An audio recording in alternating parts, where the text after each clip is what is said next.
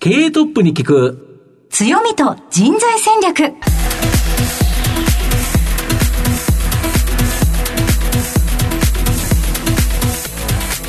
毎度相場の黒髪こと藤本信之です。アシスタントの飯村美希です。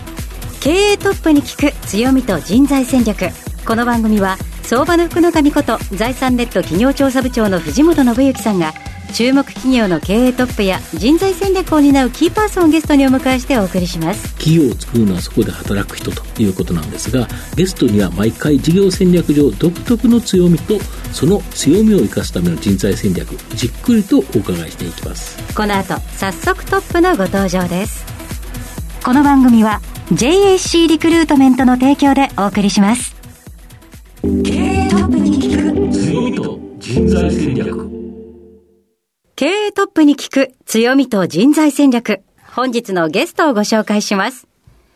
東証プライム上場、証券コード 3276JPMC、JPMC グループ CEO 代表取締役社長執行役員、武藤秀明さんにお越しいただいています。武藤さん、本日どうぞよろしくお願いいたします。こちらこそよろしくお願いします。よろしくお願いします。では早速ですが、御社の事業内容のご紹介をお願いいたします。当社はですね、まあ、全国の賃貸住宅、まあ、いわゆるアパート賃貸マンションを一括借り上げ、うん、まあ、オーナー様に代わって一括借り上げして運用する事業をやってまして、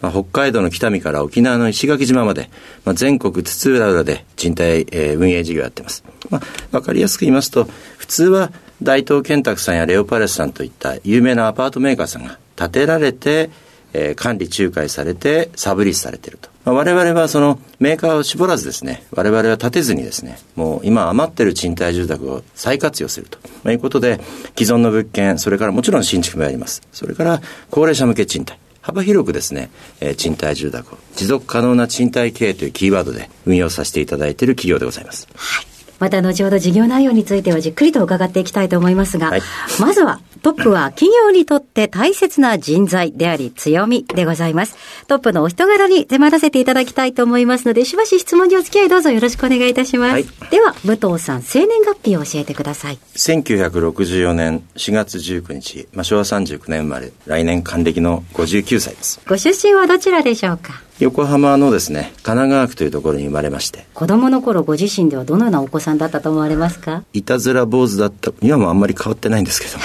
いたずら坊主だいたずら坊主だったと思います。はい。あの、勉強がお得意だったということなんですけれども。まあ、勉強が得意だったというより、たまたまですね、当時あの、知能検査をですね、はい、あの、必ず小学校2年生の時に実施してまして、その数字が、まあ、今だったら考えられませんけど、まあ、公表されてまして、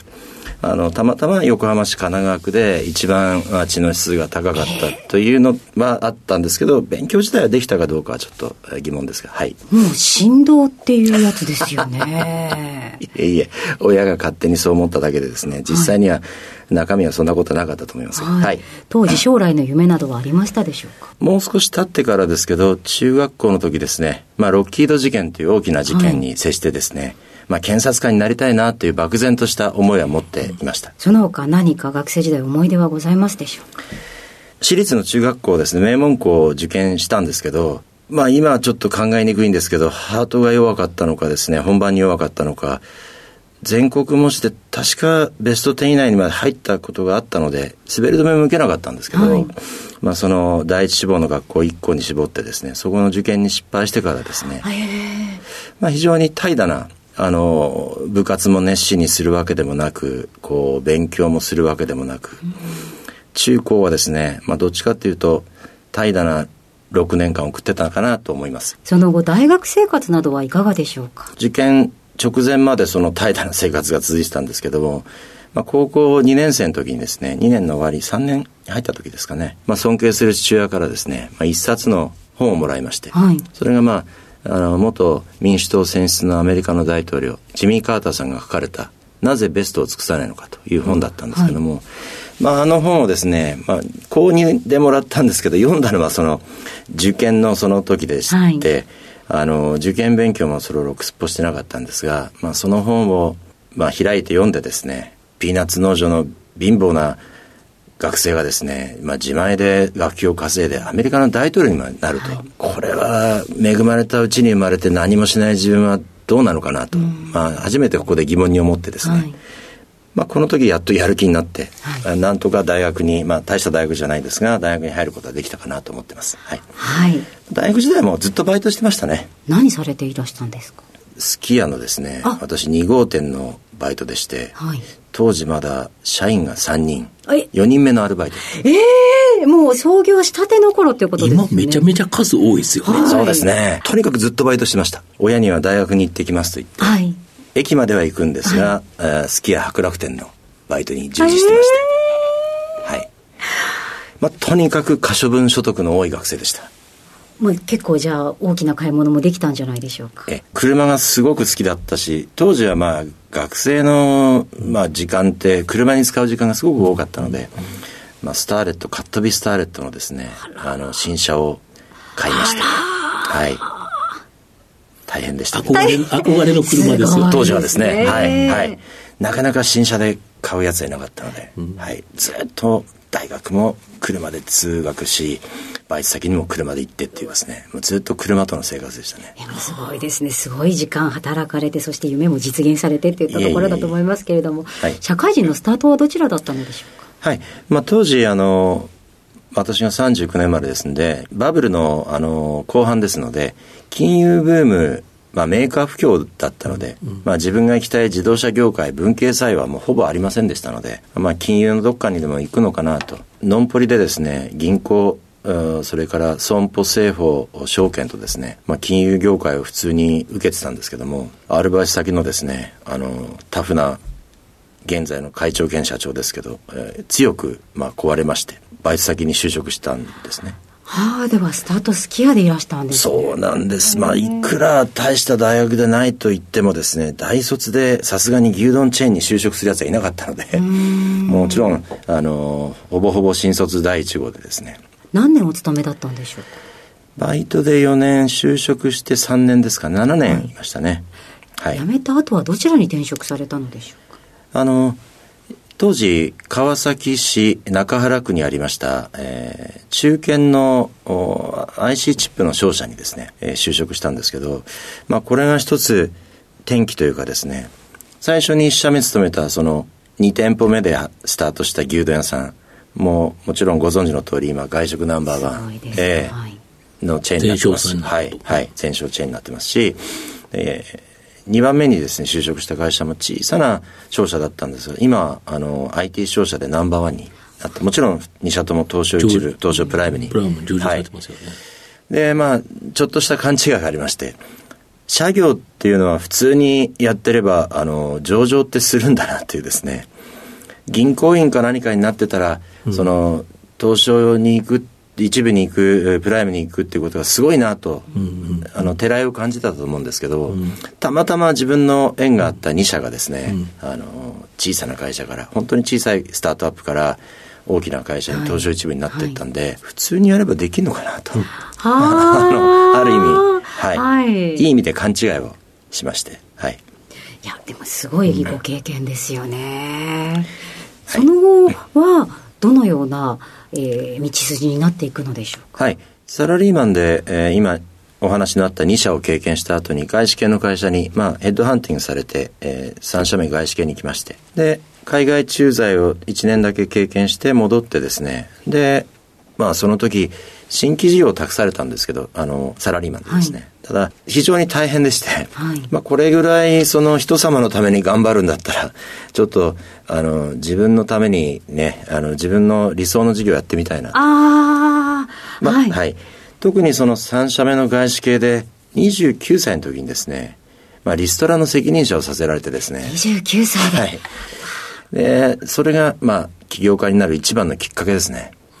ぱり雇用をこんなに会社都合でカットする側よりは、まあ、創生する側にどうしても回りたいと。まあ、こんな思いで。雇用を作り出す方に。そうですね。うん、はい。まあ、その時貯金もですね、7、8万しかなかったんで、あの、3年間で売れるものはですね、全部売りまして、車も売ってなんとか、あの、一緒に創業した人とですね、こうお金出し合って、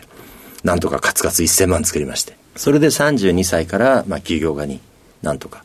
まあ、起業家に転身したっていうとかっこいいんですけども、やっとの思いで始めたっていうところが本当ですね。そしてこの現在の会社もお起業されていくということですね。そうですね。はい。まあ、何社か起業には携わってきたんですけども、まあ、一社目、あの、現ライフルですね。私どもが創業した時はネクストという社名で、たまたまさっき話のあった父やそれから祖父のですね、あの、菩提寺のすぐ下にある17平米のマンションで、まあ、スタートしまして。その後ちょっと別の道、えー、もう一社創業に加わってですね、それもちろん上場してますけど、で、えー、38歳で今の JPMC、まあ、当時社名が日本管理センターと言いましたが、その会社を今から21年前ですね、創業させていただきました。はい。ありがとうございます。さあ、現在までたどり着いてまいりました。武藤さんの人となり皆さんにはどのように伝わりましたでしょうかこの後は、組織の強みと人材戦略に迫っていきます。経営トップに聞く。強みと人材戦略。今日のゲストは東証プライム上場証券コード 3276JPMC JPMC グループ CEO 代表取締役社長執行役員、武藤秀明さんです。まあ、御社は賃貸住宅の一括借り上げの専業会社ということで、まあ、同業のですね、会社さんは、まあ、新築事業、これを行っている企業が多いかと思うんですけど、御社は新築部門を持たず、えー、既存の賃貸住宅を一括借り上げするっていうのが大きな特徴なんですけど、はい、このビジネスモデルちょっと教えていただいてよろしいでしょうか？あの、当社のビジネスモデルをですね、知っていただくために、まあ、一つ、当業界をですね、少しお話したいんですけども、はい、あの、住宅全体の37.6%、はい、2339万戸、今、日本に賃貸住宅が現存してます。なるほど、今あるんですね。はい。はい、で、えー、実は皆さんあんまりご存知ないんですけど、うん、集金家賃だけで年間15兆円っていう業界なんですね。あ、なるほど、はい、それだけの賃貸住宅でみんなが払ってる家賃が15兆円。15兆円もあるんですね。まあ、そりゃそうですよね。ねで、あの、例えばマンションデベロッパーさんの業界ですと、うん、三菱地所さん、うん、三井不動産さん、うん、まあ、住友不動産さん、まあ、名だたるですね、一流企業が存在してるんですけども、当業界はですね、それに比べると未成熟だなと。例えばですね、21.4%空室なんですね。今。8割しか入ってないはい。100個アパートあると78人しかご入居者いらっしゃらないんですよ。にもかかわらず、昨年、34万5080戸の新築のアパート賃貸マンションが供給されてるんですね。余ってるにもかかわらず、はい、で、これはまあ、皆さんご存知の通り、人口は2055年には9744万と、うん、まあ、これから3000万減っていくわけですよね。うん、にもかかわらず新築作ってる、今でも空室あると。で、我々の業界のメジャーな5社って言いますと、うん、大東建託さん、レオパルス21さん、積水ハウスさん、大和ハウス工業さん、東建コーポレーションさん。うん、これがベスト5です。す、べ、てアパートを建築してる会社さんなんですね。このままでは、やっぱり過去に建てられたオーナーさん、あるいは物件をお持ちの投資家の方、うまくいかなくなるのは自明の理だと思うんですね。はい。なので我々は建てるじゃなくてですね、今ある賃貸住宅をどうやって運営するか、住むっていうですね、立場に立って、ご入居者の立場に立って、どういう物件なら住んでいただけるのか、どういう物件なら社会にプラスのインパクトがあるのか、まあ、こういうことを考えていこうと。もう建てるっていう力の強いメーカーさんにオポジットポジションで運営すると。こっちにですね、重きを置いた、これからの賃貸業界に必要な企業を作ろうと。いう思いでですね、立社しました。まあ、具体的には、古い賃貸住宅を、まあ、運営方式を変えて、えー、少しでも入居率アップする。あるいは、えーリニアルリフォームリノベーション、まあ、スーパーリユースという我々言ってますけども、うん、えー、きちんと根拠を持ってですね、うん、10年の借り上げを固定ですることによって、うん、10年のローンを金融機関さんから引っ張ってきて、うん、で、オーナー様には利回り確定した状態でリニアルリフォームリノベーション。入居者には新築に住みたいでしょうけど、でも予算が合わないと。例えば、新築に近い仕様で、まあ、7000円安く住めれば、入居者にはメリットある。なるほど。オーナー様は開けとくままよりも収益がアップする。まあ、銀行さんも貸し出し先が増える。で、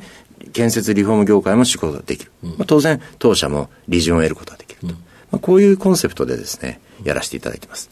まあ、あるいは、まあ、どうあがいても、その人口増えませんので、今のところ。我が家はですね、あの、5人も、あの、子供がいますけど、なかなかそういうご家庭今減ってます。そんな中で、職業不安定、ペットと絶対住みたい方、高齢者、外国人、うん、まあ、この4つのマーケットは今まで賃貸業界門前払いしてきたんですね、うんうん、やっぱりこの4つにですね焦点を当てて、うん、JPMC ファイナンスという滞納保証事業を使って、いろんな入居者にご入居いただく古いマンションを当社が買ってきてブレシアシリーズ。中古のマンションですけどベッド強制型マンションとしてリリースする、で高齢者向けについてはサービス付き高齢者向け住宅。あるいは住宅型有料老人ホーム賃貸借契約方式。これ業界で当社3位でしてまあ、フルサポという事業名で事業展開しています。で、最近になってですね、やっぱり、えー、若年労働力の不足が目に見えてますんで、うん、外国人の方に日本に来ていただいて、職業も自由選択いただいて、で、就労支援の会社に出資をしてですね、うん、まあ、就労した時にセットで当社の賃貸をですね、借りていただこうと。まあ、こんな事業をやっております。なるほど。はい。御社はストック型の収益モデルで、21年連続の増収となっているということなんですね。はい、まあ、今期も入れると22期なんですけども、うん、まあ、創業来1回も前年対下回ってないんですが、うん、賃貸ってですね、やっぱり分譲マンションと違ってですね、うん去年100棟作ってもゼロカウントから翌年スタートという事業ですね。新築ってそうですよね。ええ。なんですが、当社は1万個借り上げますと、翌年1万1個からスタート。その次は2万2個からと。こう、な、まあ、ね、積み、え、ストックビジネス。サブリースでストックビジネスなんで、サブスクなんて僕ら言ってるんですけども、はい、ただ、これだと、その急激な成長というのが難しいかなと思うんですけど、はい、御社 M&A で非連続的な成長、まあ、これもされてると。はい。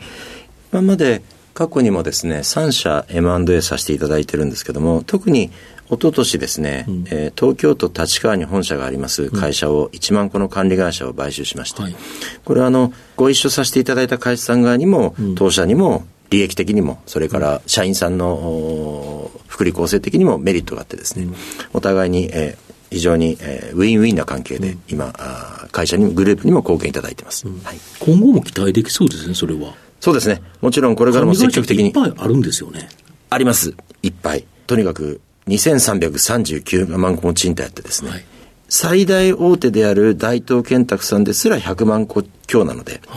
ということは、もっとばらけて、たくさんの会社が管理してますんで、これ対象というのはもう数限りなくあります。で、現在、その日本の空施設、先ほどおっしゃられたように、はい、まあ、100個のうち22個空いてると。はいこれもっと上がっていきそうですよね、少子化で。そうですね、残念ですが。はい、ただこれって御社にとって逆風じゃなくて、実は追い風になるっていうのはどういうことですか？もちろん、目利きをしたり、その、いわゆる査定ですけども、うん、目利きをすることは重要、より重要になってくると思いますけども、うん。うん結局はオーナー様がお困りになってる、うん、ソリューション提供するソリューションカンパニーの当社にとっては当然お仕事が増えるってことになりますんで、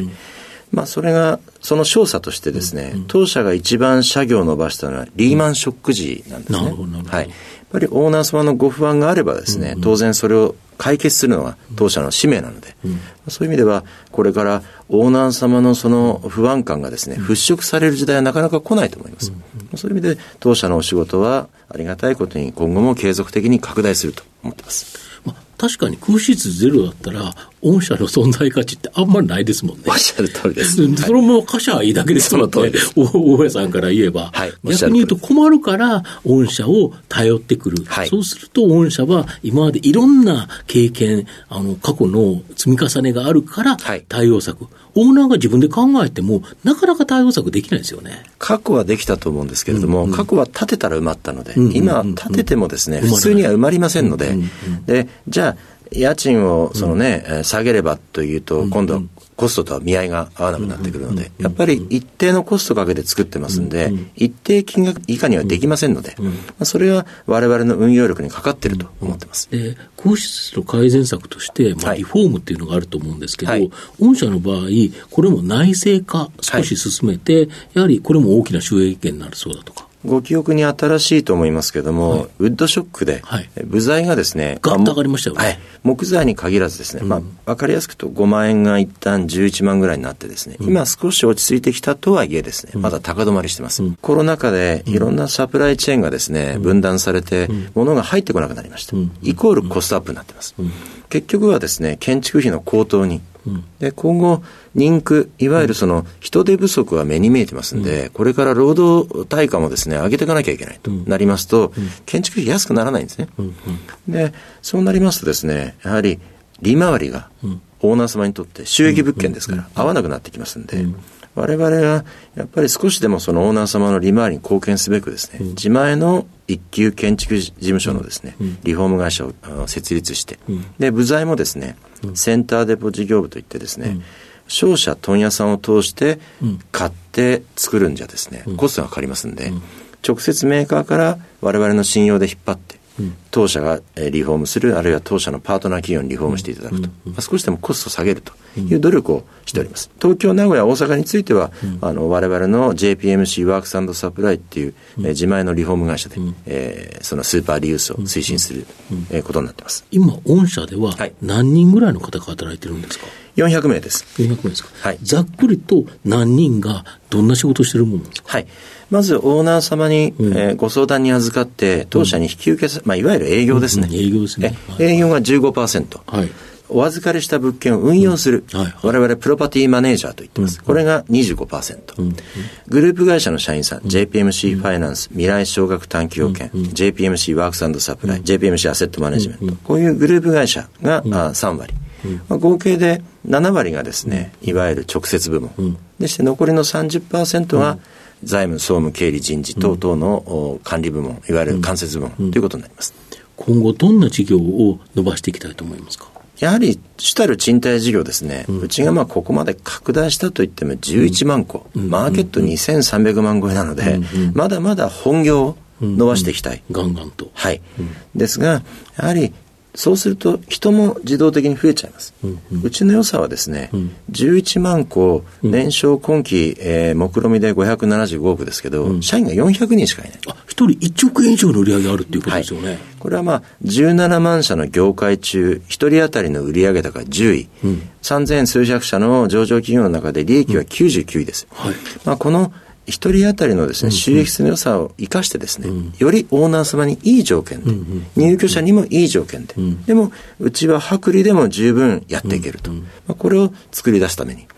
今までのやり方に加えてですね、えプロプテック、要は要は DX や AI やですね、はいはい、そういうものを導入して、具体的には契約書の入力作業を RPA がある。それから電話も、えー、これからはチャット GPT に変えていくとか、それから査定業務も人間がやると1週間、AI がやったら数秒ですから、うん、まあ、これも AI 化、今、あの、ベータ版ができて、えー、実装版までもう少しなんですけど、まあ、それと入居の審査も AI に変えていくと。この、まさに、見た目は不動産会社、賃貸管理会社、アナログですけども、中身はこうデジタル、IT 企業という会社に変革している途中なんです、なるほど、他の企業がやはり人手でやってるところを、はい、その AI、IT を使ってですね、生産性をアップすれば、はい、全然違うコストでできると。その通りです。同じ金額もらったら、御社は儲かっちゃうけど、他だとちょっと厳しいねっていう形になる可能性があると。これからいろんなコンペティターが増えてきてもですね、我々は販管比率が低ければですね、十分お客様に奉仕できる価格で借り上げて、そして入居者に喜んでもらえる家賃でですね、お貸し出しができるので、最終的には我々が勝ち残るという戦略でいます。まあ、御社は、まあ、その400名の方がおられるっていう形なんですけど、はい、採用って新卒と経験者採用、2つあるかと思うんですけど、もちろんです。はい。どういうふうな形で採用されてるんですか？まあ、基本は新卒でと思ってはいますけど、なかなかその、従属数に達しませんので、うん、えー、まあ、約30人新卒を採用して、うん。はい、今期に関して言うと、中途採用が約70名、うん、採用定でおります。JPMC にはどんな人に来てほしいですか？漠然と言うと人間力の豊かな方なんですけども、具体的に言いますと、やっぱり物事の考え方が多律でなくて自立である人、まあ、要は主体性の高い人、そしてまあ、頑固か柔軟かでいうと柔軟な方、あとはですね考えが素晴らしくても実行力がなければ世の中は何も変わらないので、まあ、知行合一っていうかですね、着実遂行やそして自分一人でもこう、監視監督されてない例えばテレワーク中であってもですね、監視監督されてなくても、自分で自己実現するために自律的遂行能力が高いとか、そういう方が当社も求める人材かなと思います。この番組お昼に放送してるんですけど、はい、社長ランチって何食べることが多いんですか？私はですね自己規制してましてですね、希望体重がありまして、はい、69.5キロを切りますと、はい、めったにないんですが、はい、大好きなとんかつに、はいはい、丸の内にですね、素晴らしい安くてうまい店がありまして、ここに行くんですが、はい、70キロ未満の場合には、カレー、はい、新川っていうところにですね、あの上のデリーの分店がありまして、これがまた素晴らしいんですが、で、えー、70キロ超えますと、はい、えー、70から70.5までは、そば、はい、70.5を超えますと、はい、今日もそうなんですが、はい、サラダと。えー、すごいよ。はいその500グラム刻みで大きく変わってきますね。もうしばらくとんかつあれついてないんですよ。でもご褒美がこう明確にあっていいですね。うんうん、そ、ねはい、そのようなモチベーションの保たれ方をされている方は、あの、今回初めてお聞きしました。はい、恐れ入ります。はい。ありがとうございます。最後の質問、藤本さんお願いいたします。リスナーの方にですね、何か一冊書籍お勧めしていただくとすると、どんな本になりますか？はい。営業マンや、将来自立独立を目指される方は特にですけども、はい、ディール・カーネギーのですね、はい、人を動かす。まあ、この本有名な本ですよね。ええ、もちろん有名な本ですね。はい、ただやはり何度読ませていただいてもですね、うん、あの、こう、マネジメントに対する、あるいは営業マンとしての資質についてですね、うん、まあ、書かれた本だなと。うん、相手の立場に立つっていうことは、我々のこの、クレドにもですね、それが第一番目に来るんですけども、うん、相手の立場に立つ営業マン、お客様のお立場で、それから間接部門は直接現業で働いている人の立場で、まあ、上司は部下の立場に一旦立って、部下は上司に何か文句を言うなら自分が上司だったらどうするかを考えてと、まあ、当たり前の話ですけども、これを徹底できればですね、まあ、社内もですねそして、あの社会的にも当社もうまくいくんじゃないかなと思ってます。はい。ありがとうございます。改めまして本日のゲストは、東証プライム上場 JPMC、JPMC グループ CEO 代表取締役社長執行役員、武藤秀明さんでした。武藤さん本日ありがとうございました。こちらこそありがとうございました。経営トップに聞く強みと人材戦略